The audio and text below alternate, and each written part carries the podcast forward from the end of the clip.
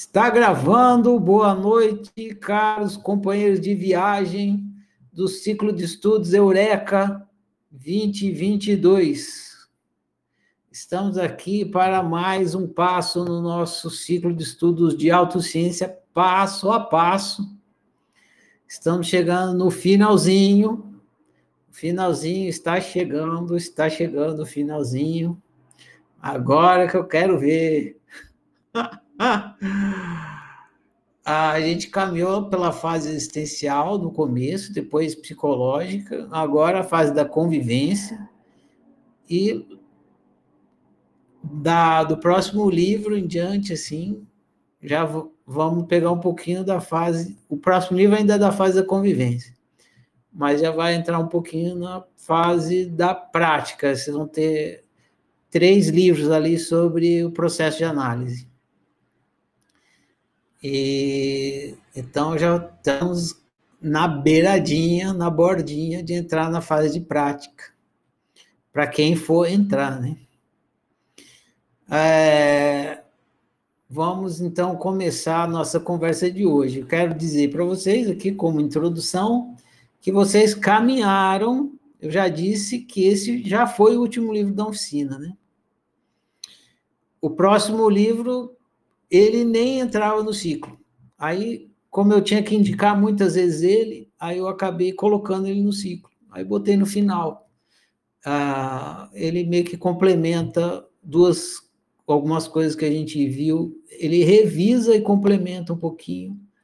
Ele revisa, é, revisa, faz um resumão e complementa um pouquinho coisas que a gente viu na fase da convivência ah, deixa mais explícito, né? Mas esse livro aqui, Democracia Universal, é o último. Chegando aqui, eu estou com a missão cumprida. Eu,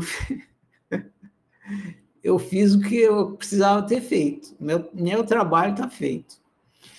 É, então, vocês caminharam, estou contando isso para vocês saberem que vocês caminharam desde lá, de janeiro até aqui, para entender o que vocês entenderam agora, né? a democracia universal. Vocês não conseguiriam entender a democracia universal se vocês se fosse o primeiro livro, nunca, jamais vocês iam entender. Vocês não entender, não iam aceitar, iam achar estranho.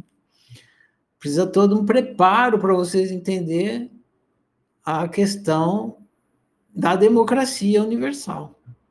Então, vocês foram preparados durante todos esses meses aí para entender que vocês estão numa democracia universal. Vocês são parte integrante, vocês são seres, brincando de humanos, com outros seres, com os humanos, os outros seres, cada um uma modalidade. Todos esses seres, humanos ou não, dentro de uma brincadeira que é a brincadeira da democracia universal. Então, o que eu tenho para dizer para vocês hoje, nessa introdução, é o seguinte. Deixa eu ver como é que. É isso, ó. Como é que é? Três gestos que eu pensei que eu falo. É assim. Os três gestos são o primeiro gesto desse aqui. Esse é o primeiro. O segundo é esse. O terceiro é esse aqui. Então, se lembrem bem, quando vocês lembrarem da democracia universal, lembrem desses três gestos.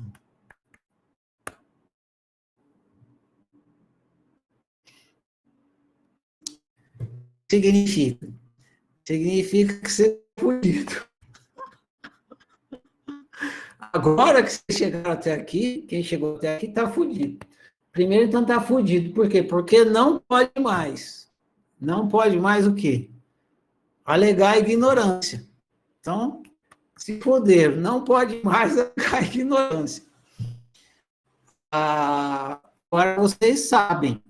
Né? Ah, eu não sabia que eu vivia uma democracia universal. Que... Não, agora você sabe foi explicado minuciosamente, passo a passo, detalhezinho por detalhezinho, para você entender que vive democracia universal e como funciona. Então, não tem mais como você alegar ignorância. Então, tem que assumir a responsabilidade. O que é foda, né? Então, três gestos. Ah, então, eu vou começar pelas perguntas aqui dos alunos que mandaram para o grupo da tarefa. Eu vou lendo as perguntas, vou chamando cada um para conversar aqui, para ver se ficou claro. Quando vocês tiverem perguntas sobre a pergunta do seu colega, fica à vontade, onde vai conversando. Estamos aqui para isso. Estamos chegando ao fim do ciclo de estudos, não carregue dúvida nenhuma. Né? Porque, como eu já disse, tenho dito, continuo dizendo, acabou isso aqui, você está na sua própria conta, né?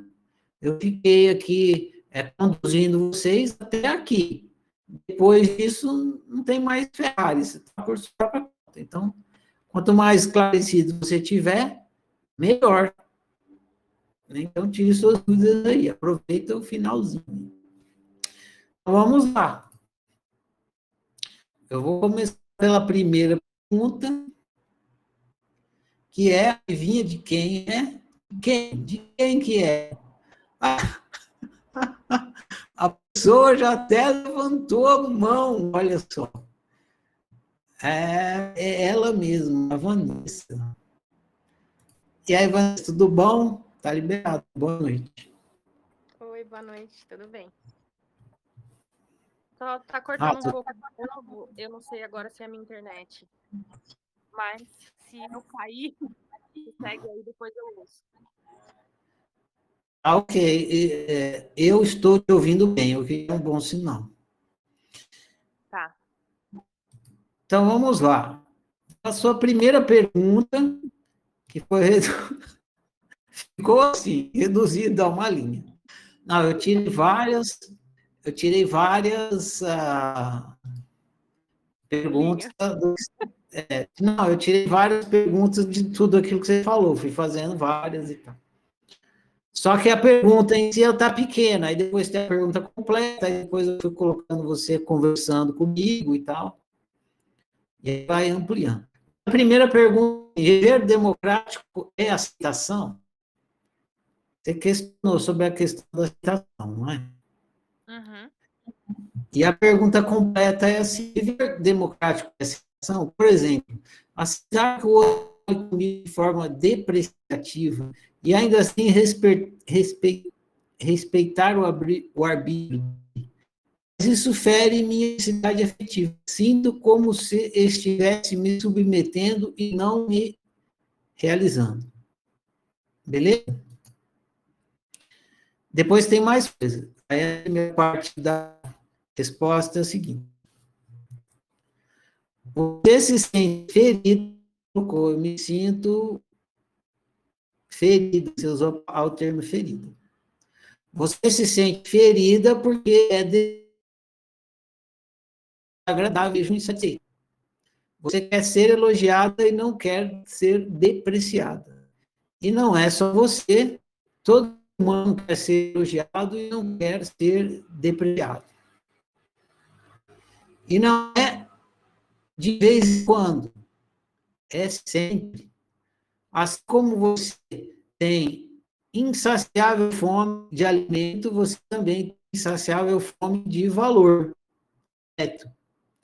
O problema é quando você esquece que o outro não tem obrigação de saciar sua fome.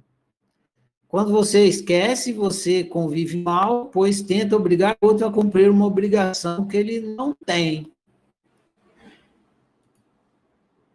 Ouviu aí, Vanessa? Tá claro?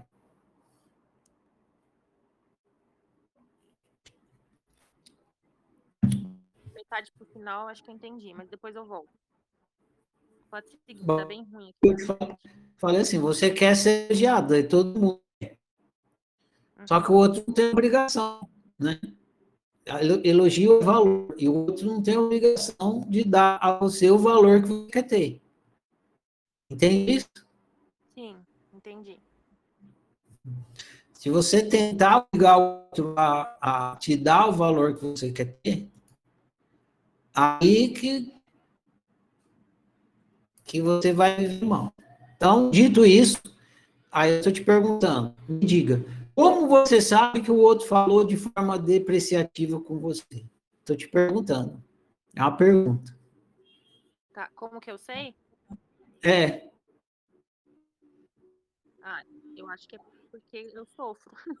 Como dói. Não, a gente vai.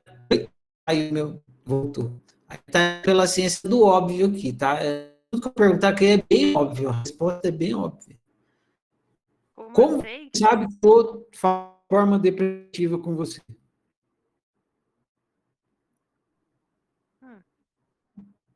Ué, acho que quando afeta a minha unicidade. Não sei, mais óbvio do que A resposta que eu coloquei para você aqui é: eu sei porque ele fala, não é? não é? Sim. Se ele não tivesse falado, como é que você ver? Certo. Certo? E se ele falou, o que significa?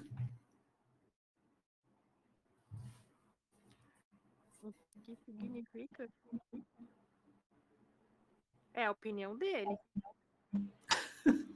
É o que ele quer falar. Exatamente, é a opinião dele. Aqui, quando eu simulei você falando comigo, eu botei assim: significa que o outro é grosso. Aí eu respondi: talvez, mas não me refiro à qualificação que você dá ao outro, me refiro à experiência. Quando o outro fala isso ou aquilo, em questão de experiência, o que isso significa? É o arbítrio dele. Tem a ver, mas tem uma coisa mais óbvia do que isso. Não sei.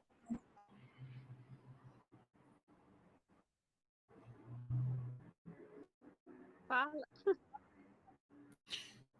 Aí eu disse assim: significa que o ato de falar está consumado. O pessoal está falando, cortando muito aqui. Eu não tenho muito o que fazer. Eu vou tentar uma. Vou tentar uma estratégia aqui. Deixa eu ver. A imagem sumiu também. Pronto, a imagem voltou. Tá desligado. Ver aqui, ó. Opções. Alô? Vamos ver se melhora. Eu botei o microfone direto sem o programa.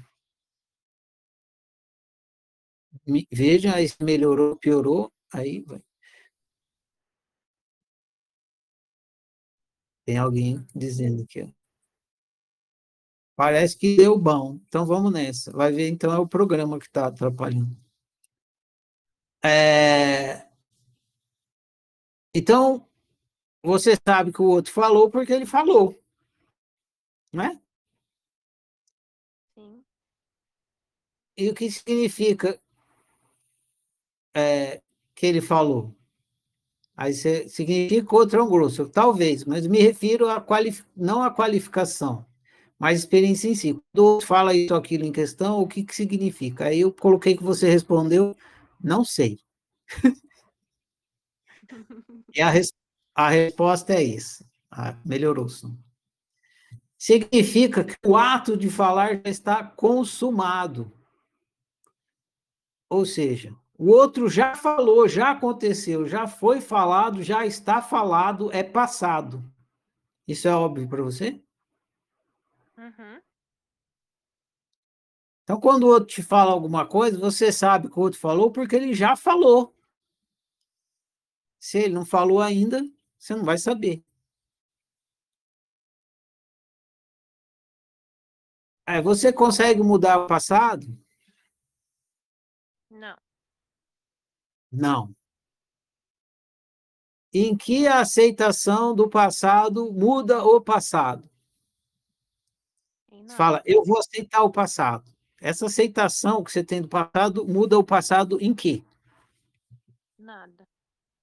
Em nada, absolutamente nada. O mesmo se dá com tudo que o outro decide e faz. É passado, já está feito, não tem como mudar.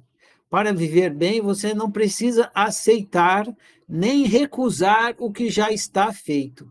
Você apenas precisa entender que é passado. Só isso. O outro te disse algo que, considera, que você considera depreciativo. Já está dito. Não tem como voltar no tempo e fazer o outro dizer o dito. Então, viver democrático não é aceitação nem submissão, é iluminação. Ou seja, é viver consciente que é impossível mudar o passado. Isso te liberta para mudar seu futuro. Entendeu? Sim, entendi. Quando eu falar para você o que quer que seja, já está falado. Agora, você ficar tentando mudar o passado, você está tentando fazer uma coisa impossível, por isso você fica sofrendo. Você, então, você não precisa aceitar o que o outro falou. Você precisa entender que não tem jeito, já está dito. Já está dito, dito está, é isso. Ele falou, está falado. E aí, você, se você ficar tentando falar, fazer com que ele não fale o que ele já falou, você não vai conseguir, porque é impossível. E aí você fica preso nisso. Agora, você entende, falou, já falou. Aí você se liberta de, dessa missão impossível e fica livre para mudar o futuro, ou seja, fazer uma opção que é a melhor para você. Entendeu? Entendi. É que a sensação que dá é que a gente fica tentando, fica naquela discussão justamente para mudar o futuro, né? Para mudar a opinião da pessoa, mudar o comportamento da pessoa. E ah, mas aí você quer mudar. Desiste da briga, aceita nesse sentido, ou fica na briga, né? Até que o outro mude. Se, se você, você pode mudar o futuro, mas você pode mudar o, a sua opção em relação ao futuro e não a do outro. Se você fica tentando mudar o outro, você perde, você fica tentando controlar o outro, você perde o controle da sua, do seu arbítrio. Você está usando o seu arbítrio para ficar vivendo a vida do outro e você deixa de viver a sua. Entendeu? Mas é que o cerne da sua questão, que eu quis trazer aqui, porque é muito recorrente, é essa ideia de aceitação e, e mostrar que estudou isso lá no tic-tac o que já aconteceu, já está acontecido, não é questão de aceitar. É só questão de entender que já aconteceu. Ah, eu, eu tenho que aceitar o que aconteceu. Não, já aconteceu, você não precisa aceitar. Entendeu? Uhum. Entendi. Eu tô tentando. Então não é um movimento, não é um movimento de aceitação, não, eu tenho que aceitar. Não, é um movimento de iluminação. Já aconteceu, não tem nada para fazer. Nem precisa aceitar nem rejeitar, já está acontecido. O leite já derramou, o ovo já quebrou, o copo já rachou. O que você pode fazer é limpar o leite derramado, limpar o ovo, consertar o copo rachado, o que for, mas o que já aconteceu já está acontecido, você não precisa aceitar. É fato. Entendi. Porque tem esse ensinamento da aceitação, é isso que eu estou tentando esclarecer. Esse uhum. ensinamento aí, ele é equivocado, porque você se coloca nas suas costas mais um tem que, entendeu? Mais uma obrigação. E a, o viver bem é quando você se liberta das obrigações. Você está fazendo coisa porque é a melhor opção, não porque você tá, tem obrigação de fazer isso. Tá. Então, beleza. Tá aí a sua pergunta postada. Vou para a próxima.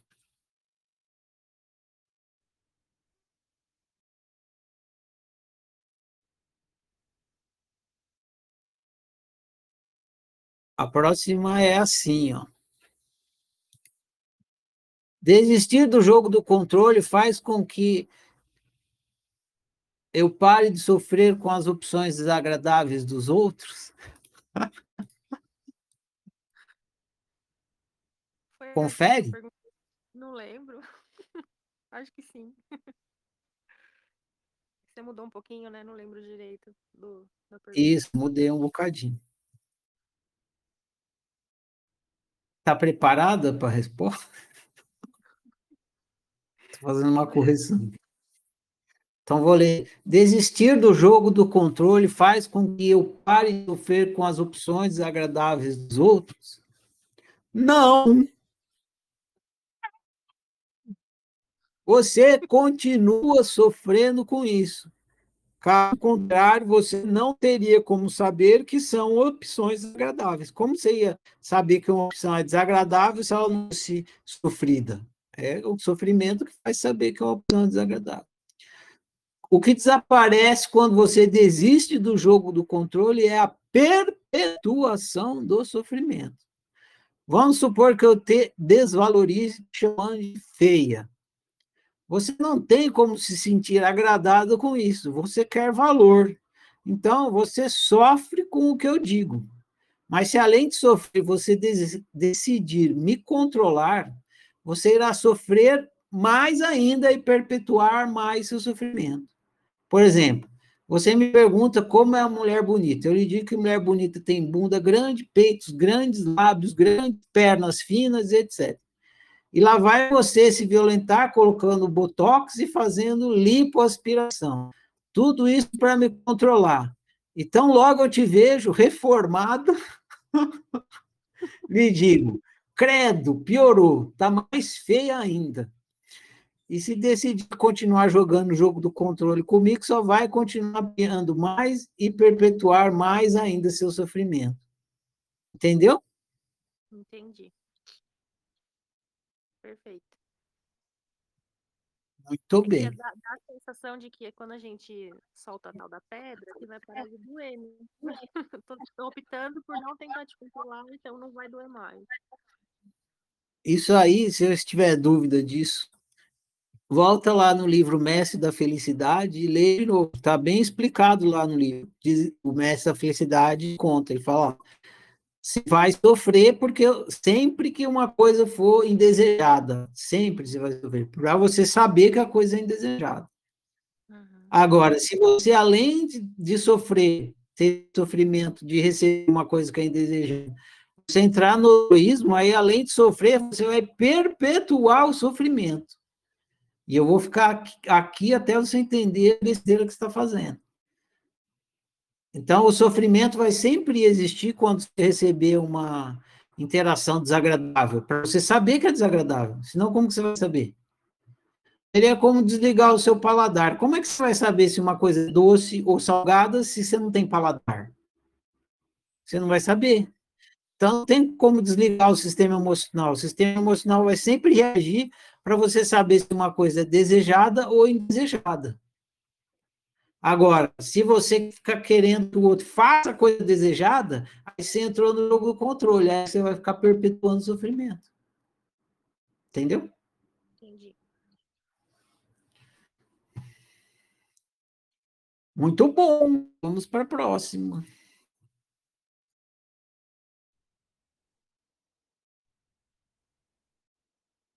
Pronto. Postando aqui o texto no grupo da tarefa. Aí vocês podem ir lá para conferir. A próxima é.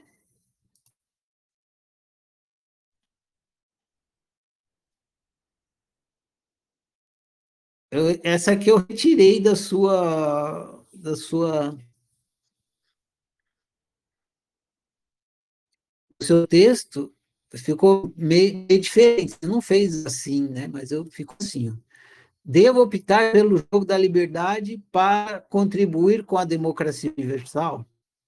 Um pedaço lá da sua dissertação, você falou nesse negócio de contribuir com a democracia universal. Eu transferi numa pergunta. Devo optar pelo jogo da liberdade para contribuir com a democracia universal? A resposta é a seguinte: a lei da gravidade precisa da sua colaboração para funcionar? Precisa, Vanessa? Não. Não. Óbvio que não. Analogamente, o mesmo se dá com a democracia universal. Tudo pode, não há nada que você possa fazer para ajudar nem para impedir isso. O que você pode fazer, se quiser viver bem, é viver consciente da democracia universal e optar por um viver democrático. Entende? É, tem uma confusão que calouros fazem muito no começo, que é confundir democracia universal com viver democrático a democracia universal é a regra do jogo, não tem o que você fazer, está lá. Agora, se você vai viver democraticamente ou não, aí você pode optar. Então, o fato de você optar, eu não vou viver democraticamente, não vai fazer com que a democracia abale, se abale um fiozinho de cabelo, vai continuar a mesma coisa. Quem vai ter um viver, quem vai viver mal é você, porque o viver democrático é o que produz o bem viver. Então, não precisa contribuir com a democracia universal. Você precisa decidir se você quer viver bem ou se quer viver mal. Esclareceu? Então, é, quando eu fiz essa pergunta, eu estava pensando assim: é, quando eu opto pelo jogo do controle, eu tenho mais chances de atingir, realizar meu desejo, né? De ter a vida boa, né? E eu sofro, tá, tudo bem. Porque eu estou tentando controlar o outro. Mas quando eu tento o jogo da liberdade, eu também tenho sofrimento e eu fico mais distante de ter a vida boa que eu também quero. Então, dos dois jeitos eu tô sofrendo, só que em um eu tô mais próxima de realizar o meu desejo, ter a vida boa, né? Então eu fiquei pensando, então quando eu abro mão de controlar o outro, deixando que o outro viva bem e também que tenha mais chance de ter a vida boa que ele quer, né? Eu é como se eu estivesse me sacrificando para que o outro tivesse mais chance de viver bem e, e, de realizar os desejos, né? Foi mais ou menos nesse sentido, acho que eu coloquei a pergunta. A, então, a opção pelo ver... Hum. A opção pelo ver democrático é uma opção egoísta. Você não vai fazer isso pelo bem do outro. Não é, não é abnegação. Ah, eu sou abnegada, eu vou dar ao outro. Não. Você vai fazer isso pelo seu próprio bem, porque senão você vai ficar presa no jogo do controle. Entendeu? Agora, se você não tiver consciente de que é a melhor opção, aí não adianta. Você tem que você vai fazer você vai fazer isso para controlar alguma coisa. Então você logo mais acho que vai ter uma pergunta assim, de, parece que não lembro bem como é a pergunta, mas assim, você ah, vou fazer isso porque aí eu controlo. Tipo assim, eu vou jogar o jogo da liberdade porque aí eu controlo que eu não vou sofrer. Aí você está jogando o jogo do controle. Entendeu? Uhum. No jogo da liberdade, você dá liberdade. O que acontece é quando você está tá interagindo com um outro, vamos supor, você e outro, são duas pessoas, você e outra pessoa. Se você não joga o jogo da liberdade, o outro vai ficar é, vai se sentir, ou ele vai se sentir violentado, porque você vai violentar ele para conseguir o que você quer. Uh, é, ele vai, ou ele vai se sentir enganado, porque você vai enganar ele para conseguir o que você quer. E aí ele vai. Tá? É, jogo do controle. E aí ele vai fazer. Então, desculpe. Se você. Eu falei não, acho que cortou. Foi se você não jogar o jogo da liberdade. Mas, enfim, se você jogar o jogo do controle, você vai ter que violentar o outro ou vai enganar o outro. E aí ele vai tão logo ele consiga, ele vai fazer a mesma coisa com vocês, vocês vão ficar jogando o jogo do controle. Então, para ele, para o seu, para você ganhar e, e, e o, o, a pessoa que está interagindo ganhar, ou seja, os dois ganharem, porque no jogo do controle, você ganha e o outro perde. Aí, logo inverte. O outro começa a ganhar e você perde. Aí fica um passando rasteira no outro. Opa, tá. Aí você quer... Você não quer perder. Você quer ganhar sempre. E o outro também quer ganhar sempre. Então, vocês querem um, uma coisa que se chama ganha-ganha. Os dois ganham. Não é eu ganho e você perde. E não é você perde e você ganha e eu perco. É eu ganho e você ganha. Para ter ganha-ganha, só no jogo da liberdade. Só que para ter ganha-ganha, você vai ter você vai ter que conversar com o outro e entrar num acordo.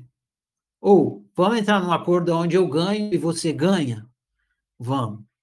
Aí vocês entram num acordo, aí entra, encontra uma solução onde você ganha e o outro ganha. Aí tem um ganha-ganha, os dois ganham, é o melhor dos mundos. Agora, não tem como fazer isso no jogo controle, porque no jogo controle só você quer ganhar, e você quer ganhar sempre, a tal da vida boa. Só eu ganho, só eu ganho, só eu. Você, você não tô nem aí, você que se perca.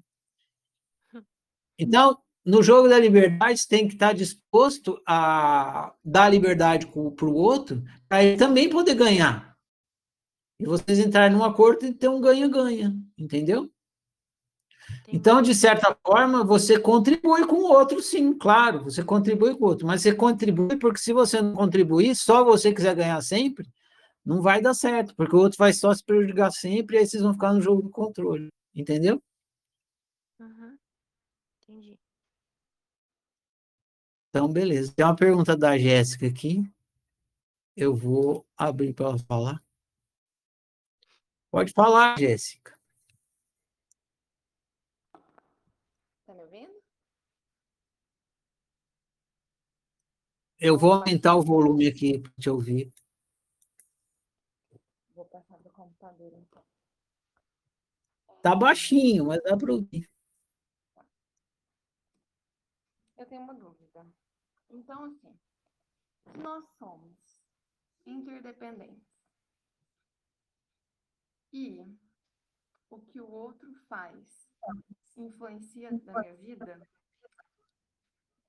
às vezes não, não, não cabe. Com, e, e se algumas, em algumas situações, por exemplo, estou numa situação onde naquele momento estou mais consciente do que aquela pessoa. E aí, às vezes, não cabe o controle para que para influenciar. Ai, meu Deus.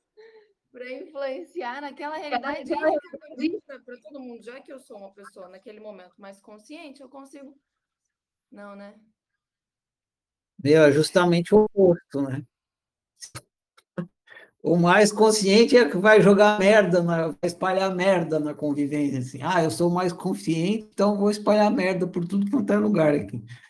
O mais consciente tem que fazer o trabalho mais difícil, que é o de trazer consciência para as partes, entendeu?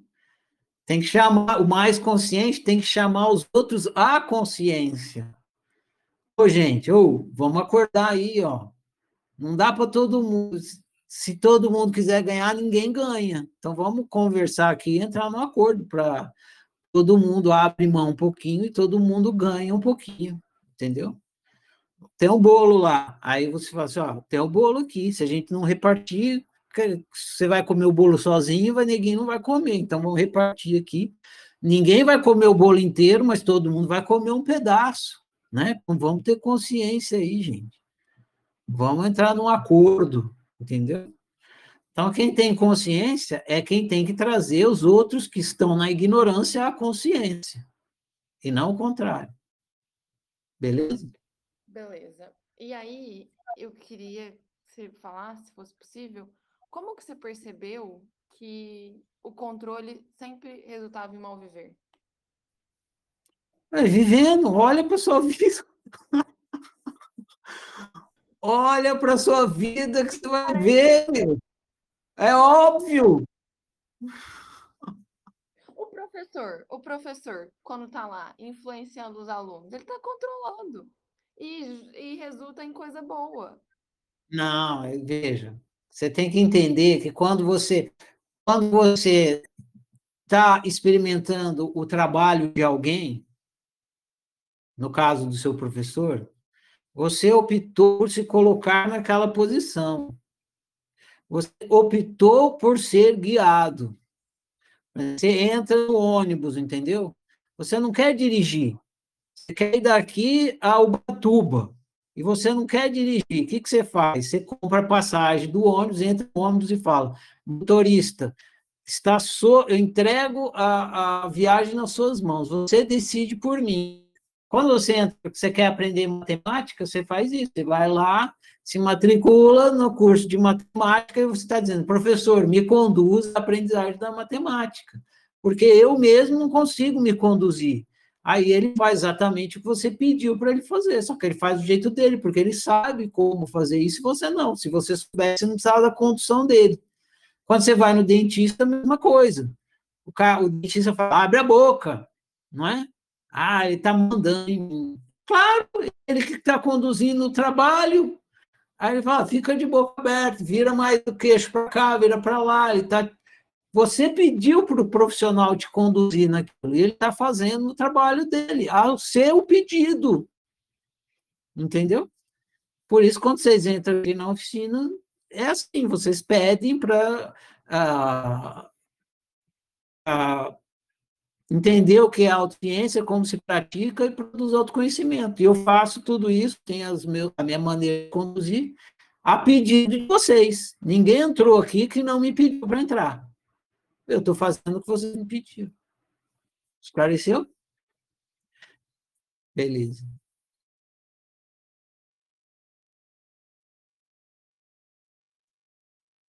Carol. Ei, cliquei errado, eu já falei para vocês, né? O clique é, é o trem do universo. Você clica e dá tudo. Clica errado e dá tudo que você não quer. Diga lá, Carol. Hello. How are you? So so. Ah! Not very fine. So so is not good. Hum. Perturbada. Como é que é perturbada? Ah, perturbado, boa palavra. Ah. Ah. trouble mind, alguma coisa assim. Então, você tá querendo Deixa eu ver aqui, perturbado. Tem, acho que é as, as tonas, deixa eu ver. Pô, fiquei É, eu curioso pensei, aqui. é, eu que eu pensei em Astonish, alguma coisa assim. Perturbada. Ah, é disturbed. I'm É isso aí. Astonished é espantado. Acho que é isso. Astonished. Enfim, não vou olhar aqui agora. Vai, continua. Então, enquanto você estava respondendo a, a Vanessa, eu pensei o seguinte, eu queria confirmar. Quer dizer, então, que você está dizendo que a gente só vai viver e colocar em prática a democracia universal quando é, o mais forte tomar consciência e falar, ah, não, tudo bem, então eu vou, por exemplo, eu tenho bolo, eu, eu como, eu tô comendo bolo sozinho, porque eu tenho mais força e eu tenho um monte de segurança e ninguém, ninguém chega no meu bolo. E aí, só quando eu tomar a consciência e falar, nossa, olha que coisa ruim, eu estou controlando as pessoas, eu sofro por causa disso. Vou abrir mão aqui do meu privilégio e dividir o bolo com todo mundo. Tipo, a gente só, só vai viver, a sociedade só vai viver a democracia universal quando isso acontecer, quando as pessoas que têm privilégio repartirem o bolo, é isso? Não. O- a democracia é universal, ela já está acontecendo no universo inteiro, sempre aconteceu, sempre acontecerá. Não tem como. Não, mas isso deixa- aí que você falou, você fez a diferença para Vanessa. Democracia universal, entendi. Tipo lei da gravidade, já tá aí, eu queira, quer queira, quer não. Mas aí você fe- você fez a diferença disso com a outra coisa que você chamou de viver democrático? Acho que foi isso. A Exatamente. é, viver- o viver, nós vamos viver democraticamente quando as pessoas mais fortes abrirem mão ou não? Mesmo os mais fracos, oh, nossa, que lindo, não tenho nada, tô passando fome, mas eu só deixando o outro comer o bolo inteiro porque quero viver democraticamente. Também não. Toda vez que você opta pelo viver democrático, você está vivendo democraticamente. Agora, a sua pergunta é assim: quando a coletividade, toda, todos os indivíduos estarão tendo o viver democrático? A resposta é quando todos os indivíduos despertarem a consciência. Enquanto isso não acontecer, nós seremos uma coletividade que vive no jogo do controle porque a ignorância vai impedir o jogo da liberdade. Agora, você, como eu falei no começo, ó, se fudeu, você não pode mais alegar ignorância, então você já pode viver democraticamente, você pode ser menos um no jogo do controle. Você já está, tem toda a explicação para o que é o jogo do controle e como é que sai dele. Se você faz essa opção, você já está vivendo democraticamente. Ah, e os outros? Os outros, eles terão que despertar consciência. Enquanto não despertar, não é possível. Mas a minha questão, eu entendo o que você está falando, eu que eu posso sozinha escolher viver democraticamente, até porque eu sou árbitro para mim próprio, eu não arbitro para ninguém. Mas o, o jogo, ele é coletivo, não é um jogo individual. Então, eu jogo com as pessoas que eu convivo. E, pelo que você explicou, para todo mundo ganhar, para ter um resultado ganha-ganha, eu tenho que dialogar com o outro, que tem que aceitar dialogar, e os dois é, traçarem uma estratégia para que os dois ganhem. Então, se eu tiver no jogo da liberdade e o outro não estiver, não tem jogo da liberdade. Mas você se fudeu por quê? Porque você sabe disso e o outro não. Então, uma vez que você sabe disso, só você pode tomar a iniciativa disso, entendeu?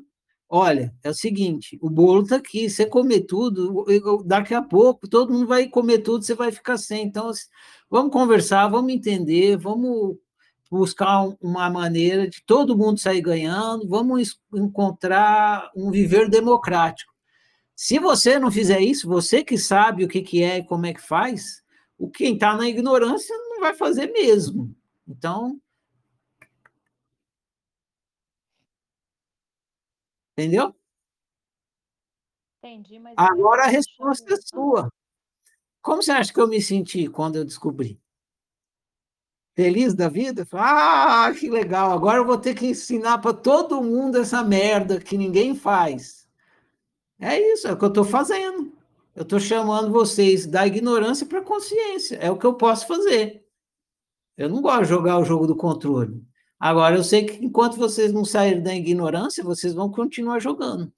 Então, eu ponho à disposição, algumas pessoas se interessam em começar, aí eu vou, faço ciclo de estudo, vou levando as pessoas até o esclarecimento.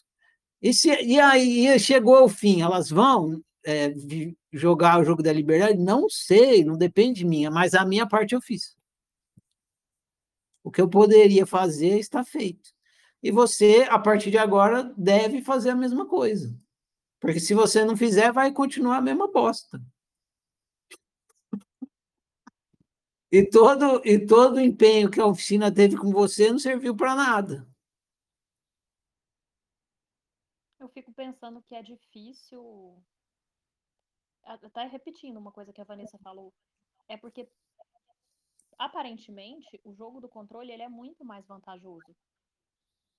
É meio que assim, é difícil.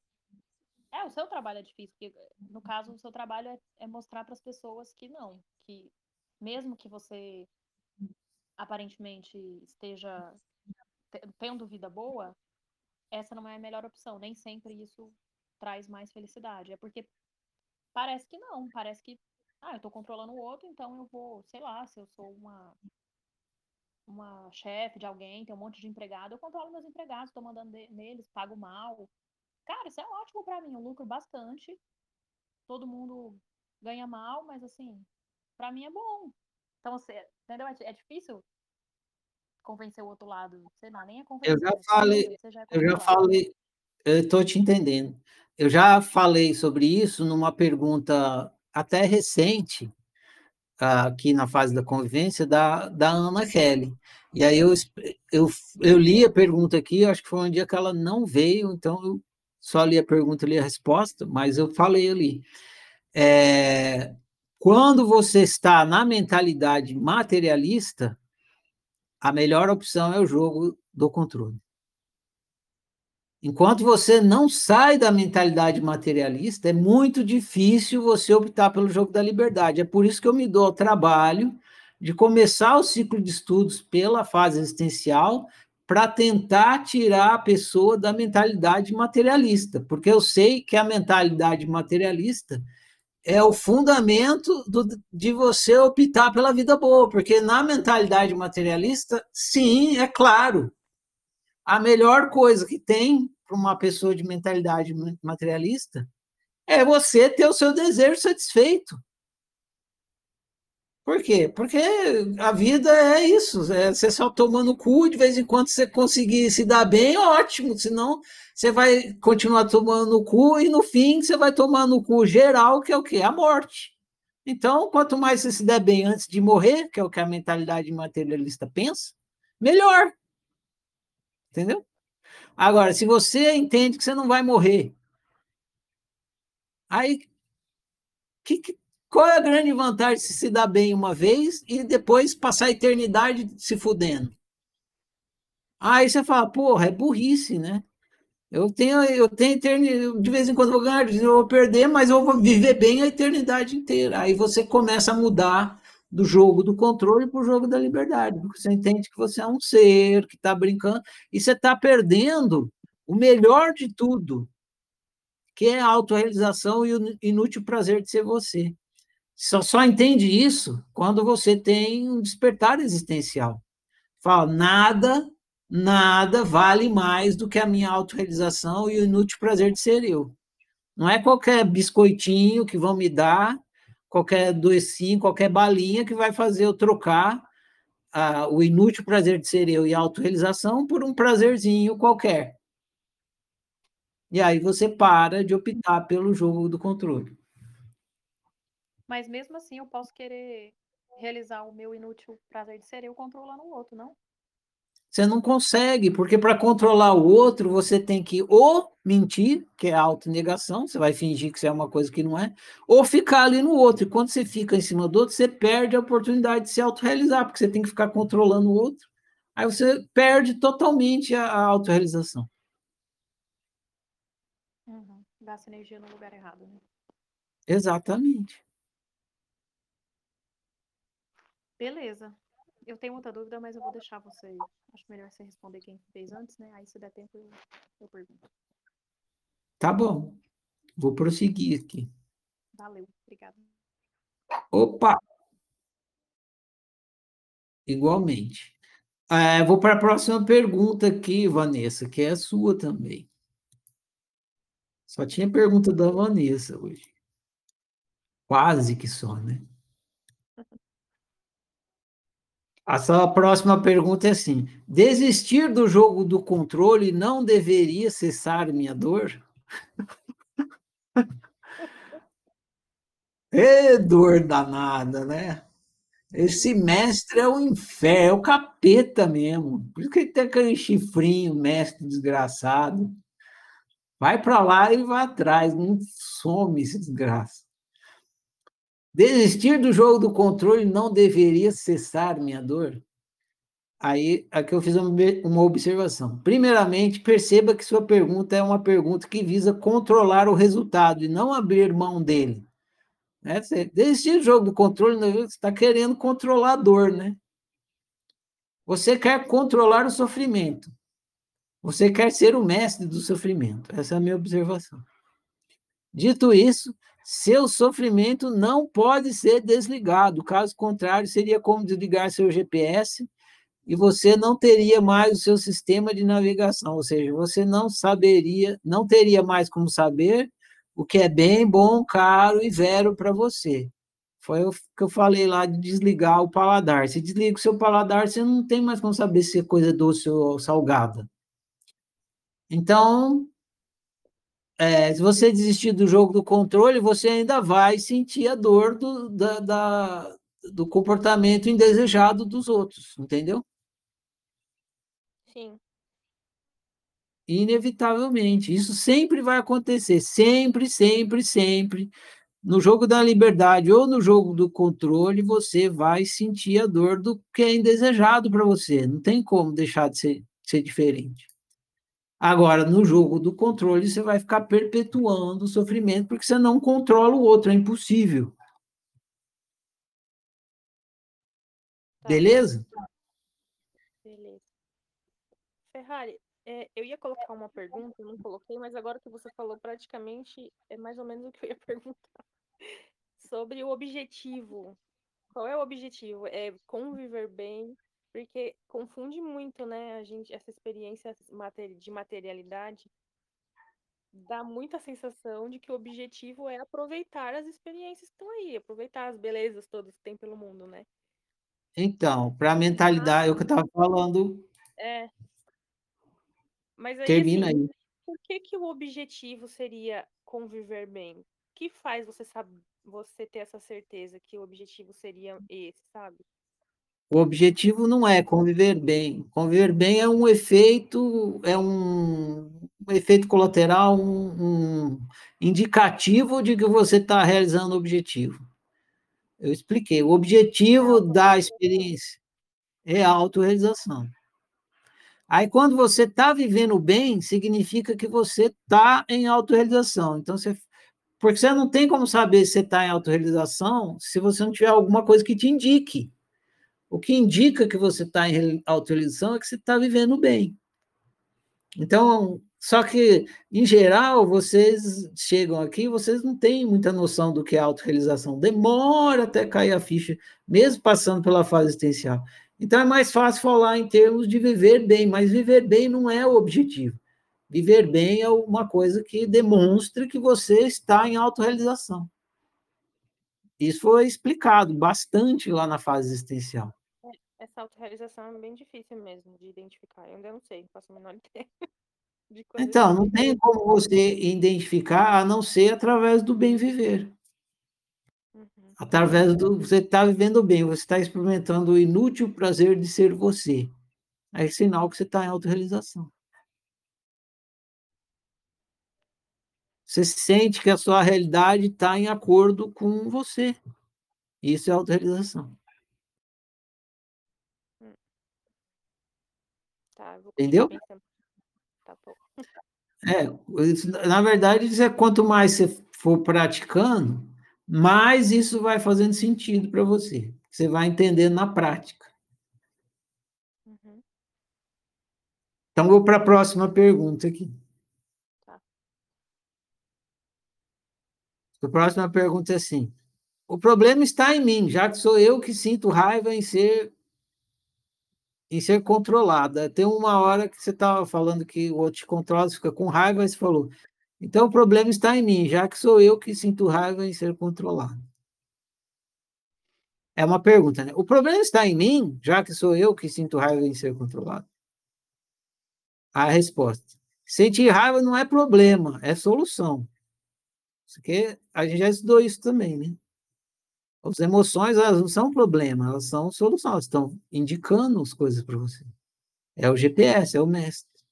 Sentir raiva não é problema, é solução. A raiva te diz o que você quer e o que não quer. Saber da sua vontade é fundamental para você optar em acordo com a sua unicidade e viver bem.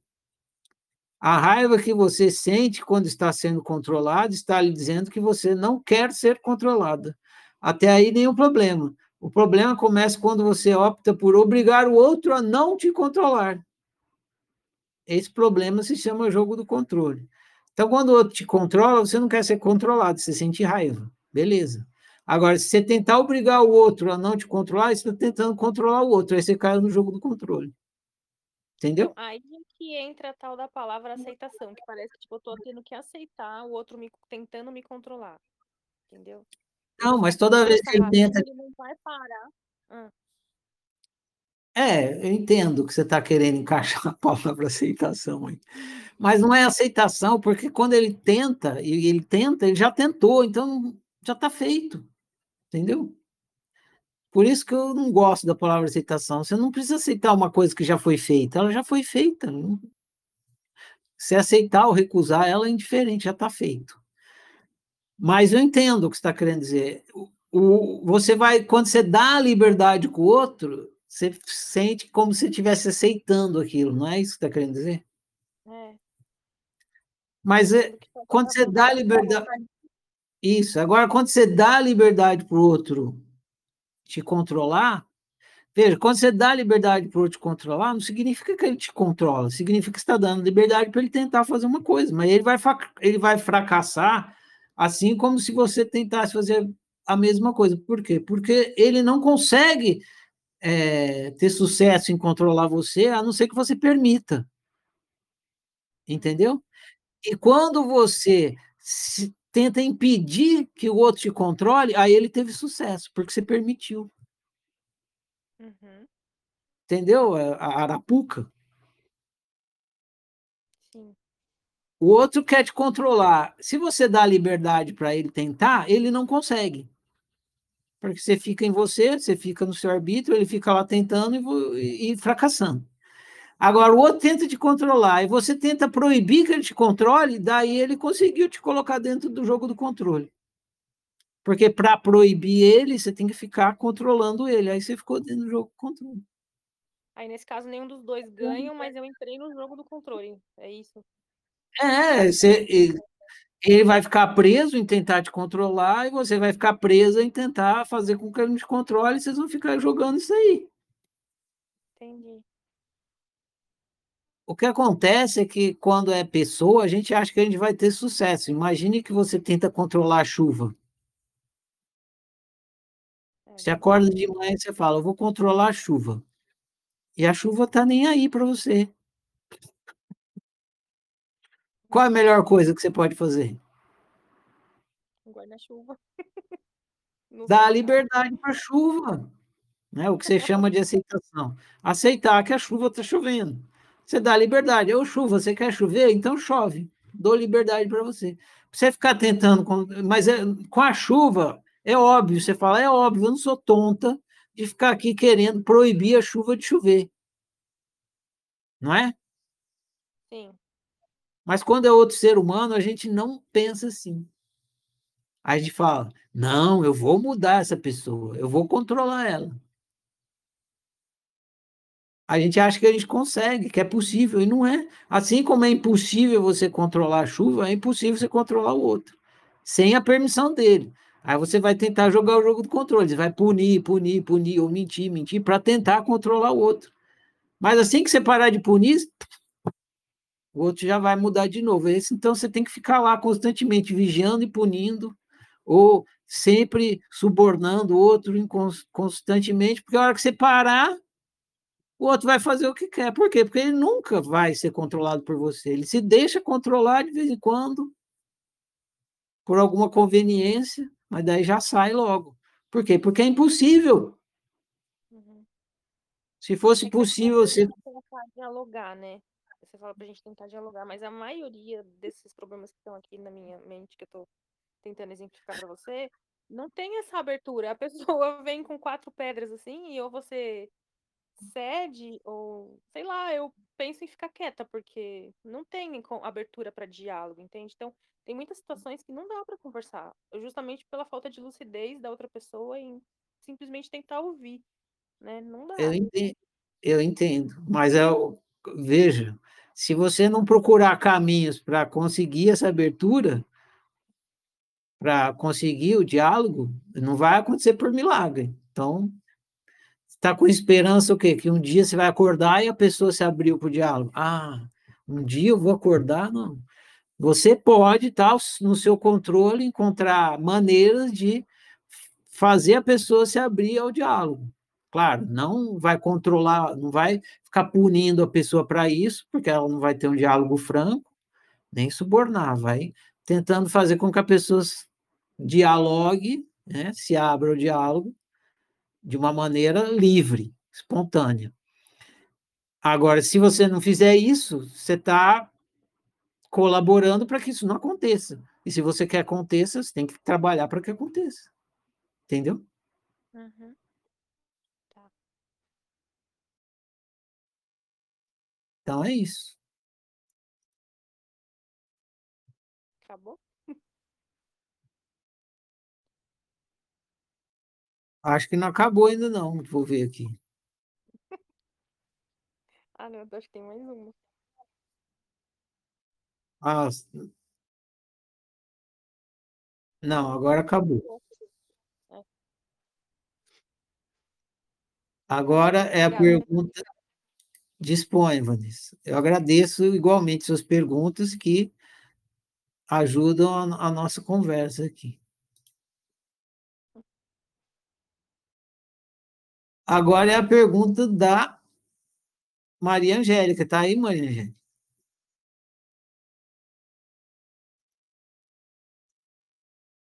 Opa! Pronto, Maria Angélica, o microfone está liberado. Fala. Ah, ah, Oi. Oi, Tô, tá me ouvindo? tô te ouvindo.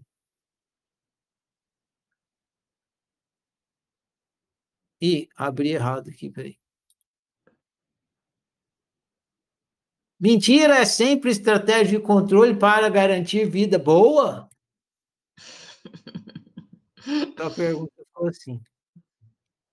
Sim, óbvio. O que mais seria? Hein? Ah, Ferrari. Aí, Ah, mas é, não sei, tem algumas situações que é complicado, né? calma que eu tenho mais coisa aqui. Mas, a, a, mas sim, né? Você, você me perguntou, você me fez uma pergunta de sim ou não. Eu estou respondendo. É, é sim. A resposta à pergunta é sim. Quando mito para garantir minha sobrevivência? Estou vivendo mal? Novamente é uma pergunta de sim ou não. E a resposta é sim, pois você está jogando o jogo do controle. Está mentindo para garantir sua sobrevivência. Mas você está mentindo. Quando você está mentindo, você está jogando o jogo do controle. O jogo do controle leva, é, produz mal viver. Quando você mente, você fica feliz da vida que você mentiu? Ah, que Não. bom. Então. Não, mas, é, mas eu senti como se, ah, naquele momento ali que era a melhor coisa que eu tinha para fazer. Sim, Tipo- mas mesmo assim, é porque você tem quatro unicidades, mas mesmo assim, você, se você pudesse escolher entre falar a verdade e a mentira, o que, que você Hum. diria?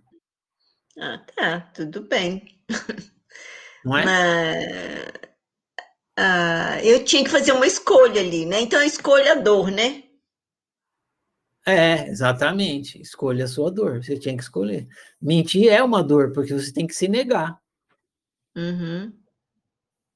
Aí eu continuei essa conversa aqui, né? Quando minto para garantir minha sobrevivência, estou vivendo mal? Sim, pois está jogando o jogo do controle. Mas o outro pode decidir me matar se eu for verdadeira. Coloquei você afirmando isso. Aí eu, interlocutor, né? Sim, é, o outro pode te matar. E o outro pode decidir, ele pode te matar se você disser a verdade, né? E pode decidir te matar se você for mentirosa também.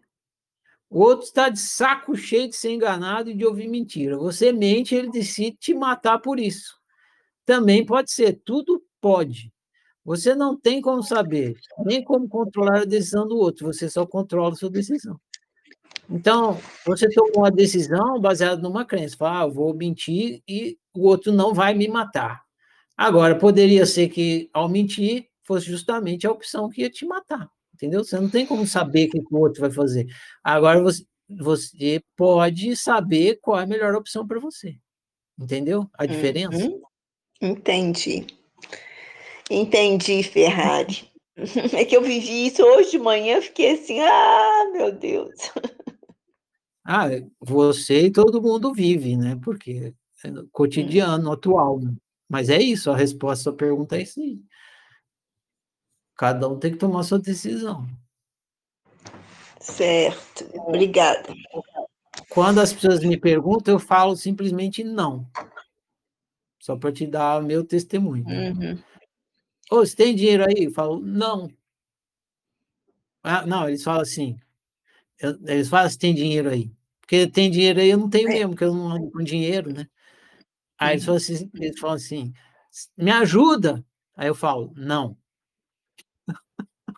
É, e na verdade, a minha vontade, se eu fosse verdadeira, ela falar não, porque ele não me deu vontade, não tive compaixão, não tive nada disso. Entende? Aham. Eu, eu tentei realmente, foi enganar ele, tipo assim, ah, sinto muito, eu não tenho, entende? Ficar boazinha com ele, para controlar que ele também ficasse bonzinho comigo. Sim, exatamente. Então, eu, eu falo não, porque. E eu falo convicto, assim, eu falo assim, aí vai te ajudar o quê? Você vai comprar um pão e tal, mas vai continuar vivendo mal. Então, logo, na minha cabeça, eu penso assim, então não tenho Uhum. também. Ok. Então é isso, vou para a próxima. Postei a sua pergunta? Postei. Agora é a última.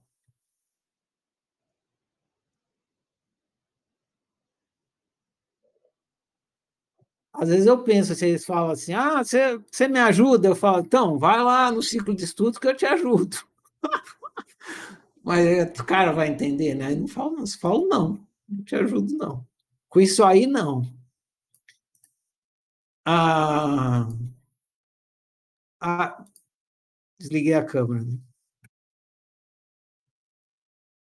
A última pergunta eu deixei por último, porque ela é ótima para finalizar aqui. Não que a gente vá terminar aqui, porque vocês podem perguntar mais, conversar mais se quiserem.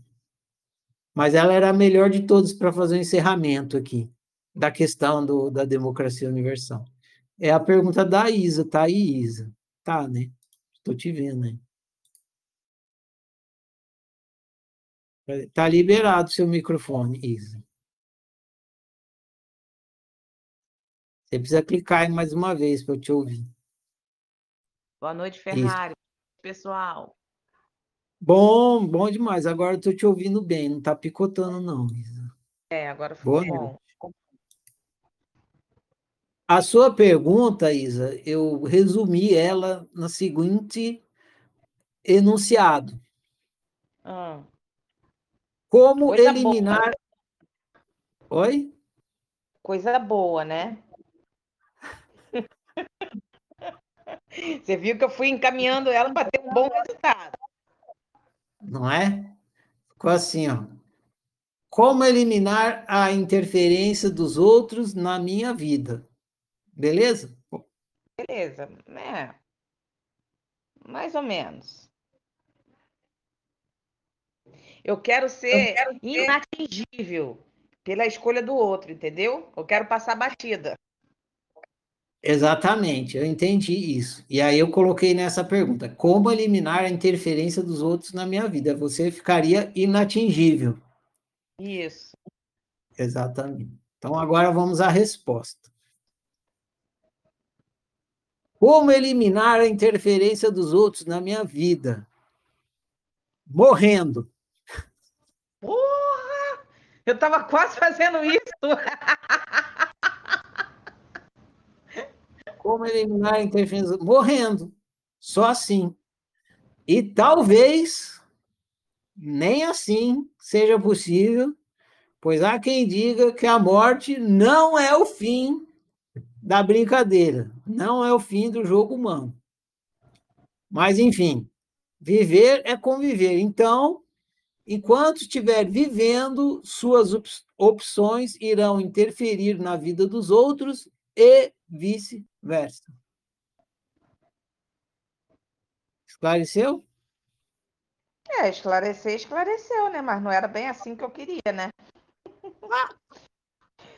Eu queria um ah, esquema, eu... uma treta para passar a vida. Eu sei. Então agora vem o complemento. Você achou que estava ruim, então agora. Aí o interlocutor, que é você, eu dei voz para você, diz assim: ele reclama, ele fala: as opções dos outros atrapalham minha vida. Está reclamando. As opções dos outros atrapalham minha vida. Aí a oficina responde: e por acaso as suas não atrapalham a vida dos outros? Caraca, Ferrari, eu vivo tão de boa na minha, no meu canto. Você que pensa. Pô, cara, eu fico na minha de boa. Você que pensa. Você sentou no ônibus para ir na viagem, já atrapalhou o cara que queria sentar, teve que ir em pé porque você sentou na vaga dele. Pior que é mesmo. Pior que isso acontece muito, que eu quero aquele banco na frente. e todo mundo quer o mesmo banco. Exatamente. Aí você fala, ah, hoje eu vou comer no restaurante do Arlindo. Aí você vai lá. E, a, e o restaurante da dona Cida hum, vai perder a renda, se atrapalhou ela. É. Caraca, Ferrari, você não dá um molinho, né? Você, você tem que desmanchar tudo, se assim, jogar na nossa cara, né? Você não enfeita nada, né? Que que é isso? Então, tudo o que você faz também atrapalha a vida dos outros. Então, eu coloquei aqui, ó. E a sua, a sua não atrapalha a vida dos outros? Então, empatou.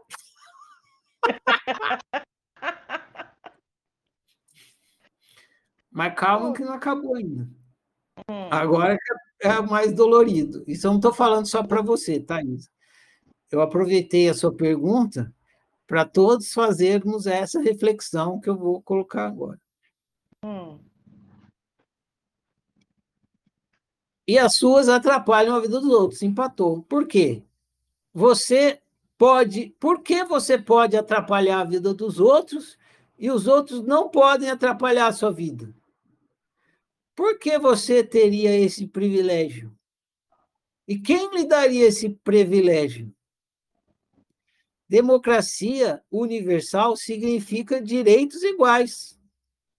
Você tem o direito de interferir na vida dos outros e vice-versa.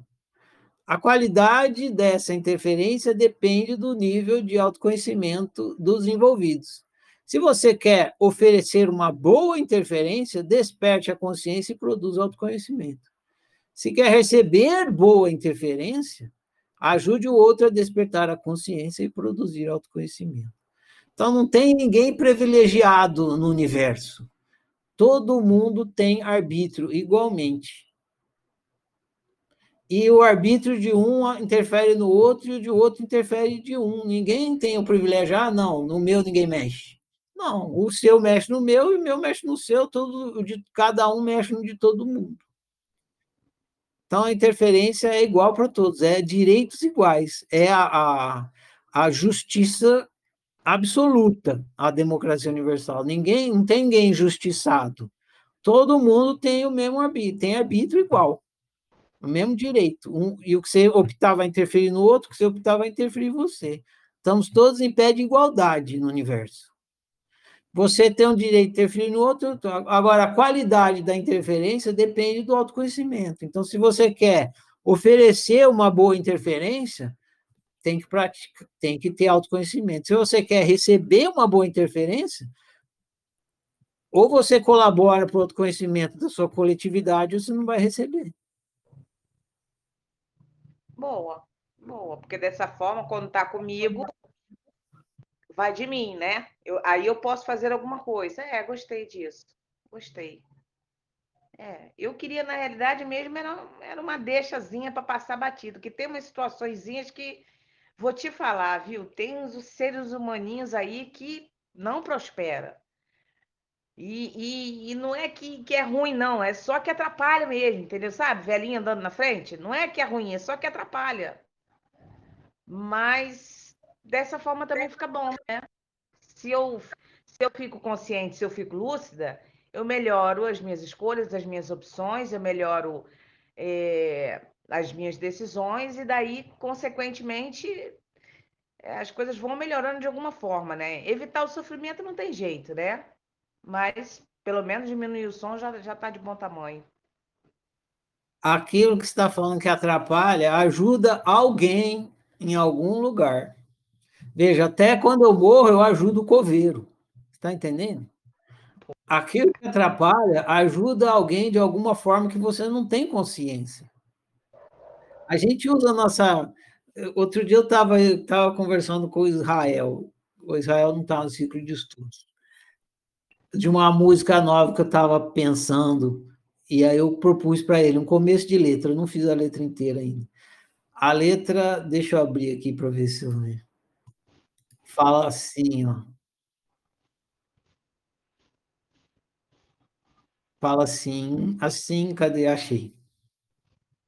Você vive num mundinho do tamanho da cabeça de um alfinete e ainda quer ditar os desígnios do universo.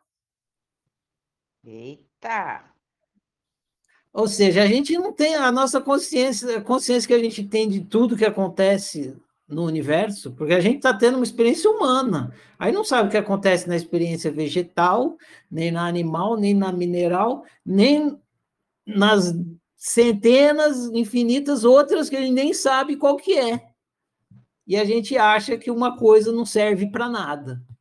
ah, isso aqui é inútil, não serve para nada, isso aqui é uma bosta, só atrapalha, só, só um estorvo. Você não sabe, meu.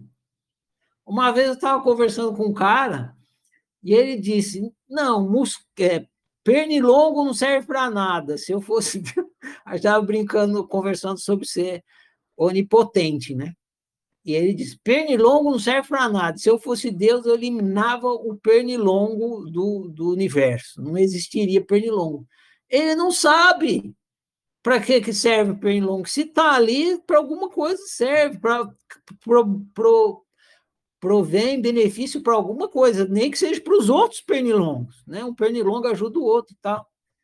Então a gente pega a nossa reguinha, que é desse tamanhozinho assim, ó, e quer julgar os desígnios do universo. Isso é, é, o completo absoluto do, do jogo da liberdade e da democracia universal. A gente quer pegar a nossa reguinha, que é desse tamanho, e falar assim: universo, se comporte de acordo com essa reguinha aqui. O que é certo para essa reguinha será certo para o universo inteiro. O que é verdadeiro para essa reguinha é verdadeiro para o universo inteiro. O que é bom para essa reguinha é bom para o universo inteiro é o que é benéfico para é bom para é só a sua reguinha. Nem entre os seres humanos ela funciona. Imagina para o universo inteiro. Então, a gente precisa ser é, é baixar a bola, ser mais humilde em relação ao universo. Por isso que a gente dá liberdade. Eu tenho uma música da Muvuca que fala assim: quando eu não entendo, eu respeito. É, é, é, isso. Você não entende a coisa, respeita. O mínimo, você não entende, o mínimo que você pode fazer é respeitar, porque você não sabe para que, que serve aquilo. Então, em vez de você pegar a sua reguinha e falar que não serve, que é inútil, que não deve, faça o mínimo que você pode fazer. Respeitar. Eu não entendo, não sei porquê, mas eu posso respeitar, porque se o universo está fazendo, está servindo para alguma coisa, para alguém, para para algo. E se você não entende hoje, outro um, mais para frente você vai entender. Mas agora você não se abre para o entendimento, você já se fecha na sua reguinha, não, nunca que você vai entender.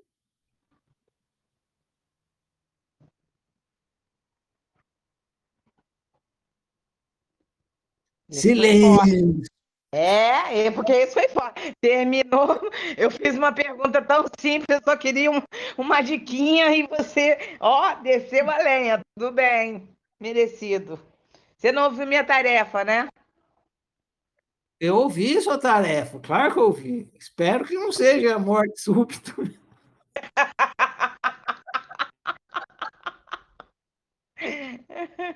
Acho que não é não. Acho que não, a gente já está vencendo as 24 horas.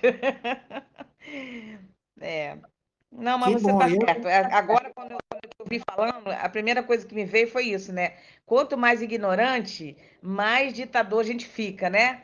Quanto maior a gente tá, quanto mais a gente está na ignorância das coisas, mais a gente quer que as coisas atendam ao nosso querer, né? Porque você não sabe de nada, então você tem que controlar aquilo ali, que senão qualquer coisa que saia daquilo que você compreende já te deixa perdido.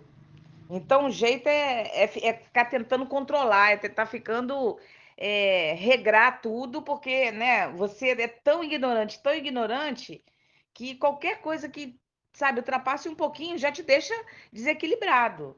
Então você já começa, não, calma aí, calma aí, vai excluindo, vai excluindo, entendeu? Vai excluindo, vai editando para que fique tudo sob o seu controle. Pelo menos o meu entendimento foi esse, de tuas palavras. É exatamente, isso aí.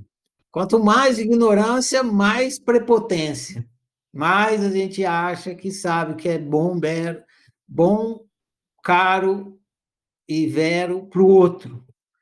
Então, aí quanto mais uh, lucidez a gente tem, mais a gente deixa de ser o dono da verdade, dono do certo, e começa a respeitar. Eu não entendo, eu não sei por que você quer fazer uma merda. Do meu ponto de vista, você está fazendo a maior merda do universo, não presta para nada isso aí. Mas é só o meu ponto de vista. Do seu é outro, do, do outro é outro, do outro é outro, então eu respeito você fazer a merda. Aí a gente começa a, a dar liberdade por conta de entender que a gente não sabe do outro. E que tem algum motivo ali, assim como o outro não sabe da gente. Sim. Então é isso. Eu, eu queria te dizer que eu não falei isso só para você. Eu falei para todo mundo que está aqui e para todos que vão ouvir a gravação depois. Eu não deixei essa última, essa pergunta para o fim à toa. É justamente para dar esse tapa na cara de vocês, choque de na consciência para ver se acorda, né? Você vive num mundinho do tamanho da cabeça de um alfinete. E ainda quer julgar os desígnios do universo. Acorda! Acorda! Porra! Tá certo. Certíssimo. Você e a Lu estão fechadas, hein? Você e a Lu fecharam aí, ó, os dois.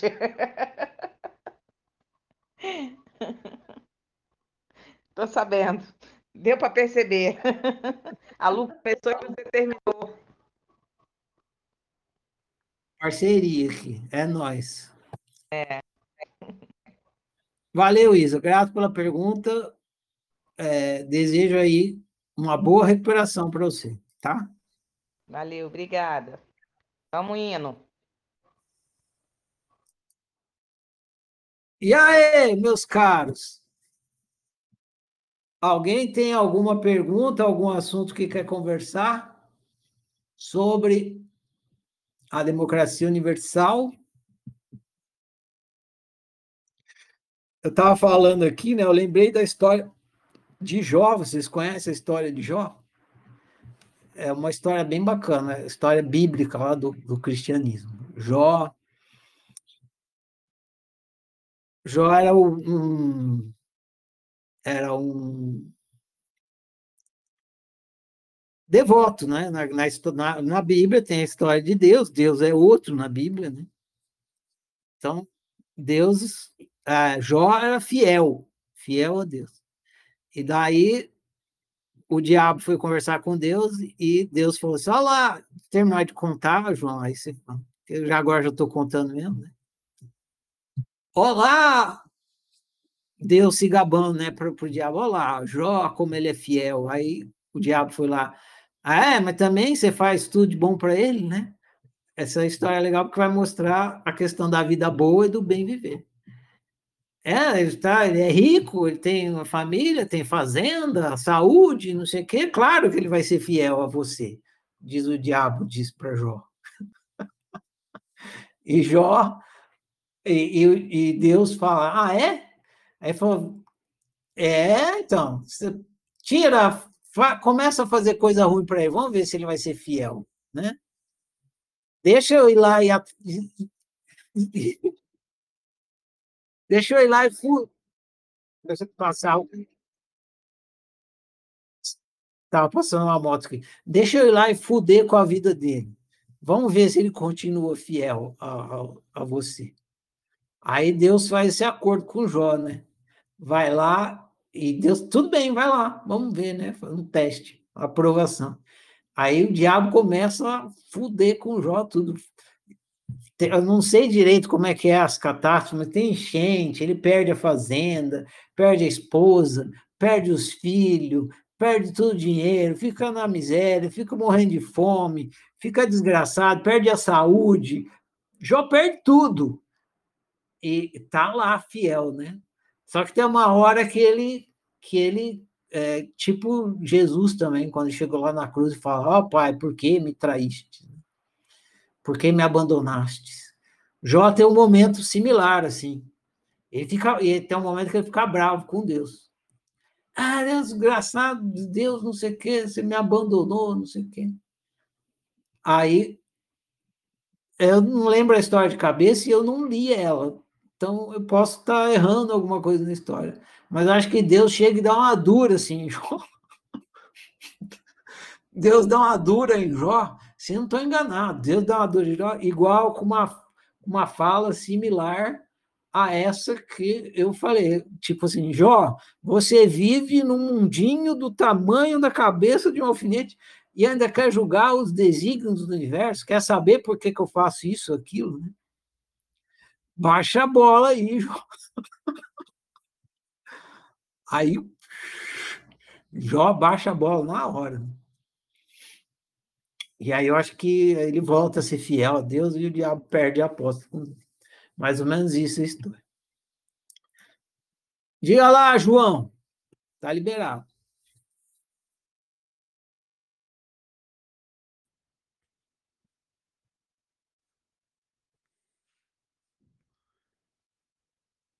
Pode falar? Pode falar, João. Então, boa noite, turma. É, o, o, Ferrari tem uma coisa aí que me intriga e você mexeu de novo nessa ferida e, e tocou aqui.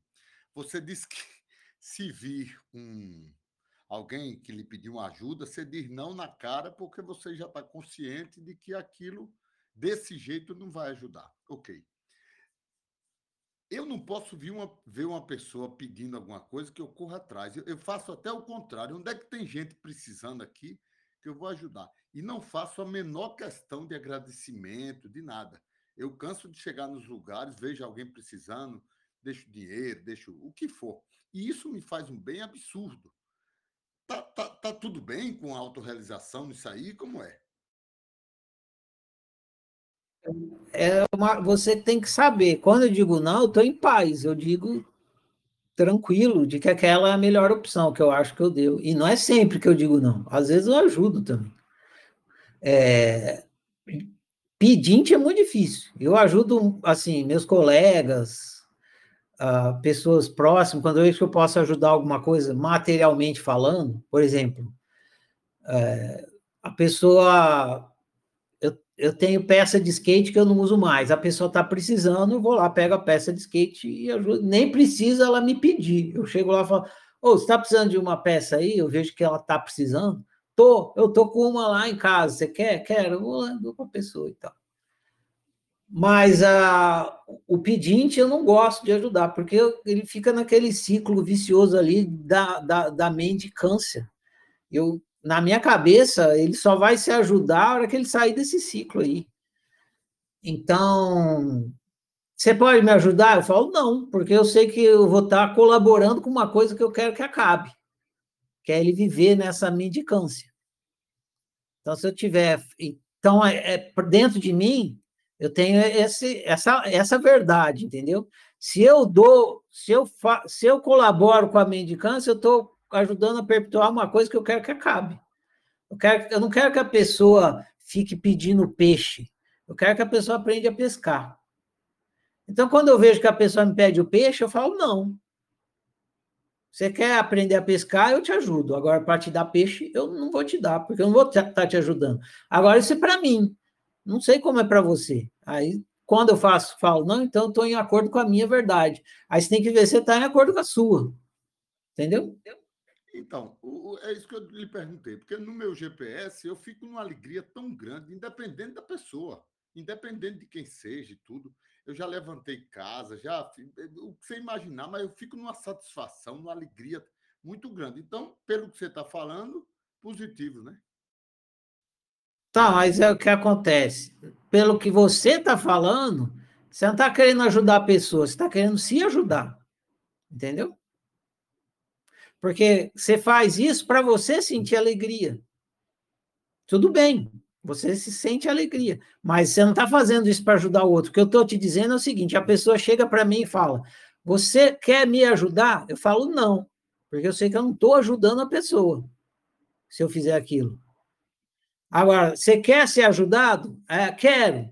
Então, vai lá no ciclo de estudos, aí eu te ajudo te dá, te dá o peixe, eu sei que eu não vou te, te ajudando. Agora, se, se eu dou para me sentir bem, eu não estou ajudando a pessoa, estou me ajudando, entendeu? Entendeu? Então, pelo entendeu. que você está falando, você faz não para ajudar o outro, mas porque isso te faz bem. Então, você está se ajudando. E tudo bem, você está bem com isso. Agora, saiba que você não está ajudando o outro. Entendeu? Ok, ok, ok.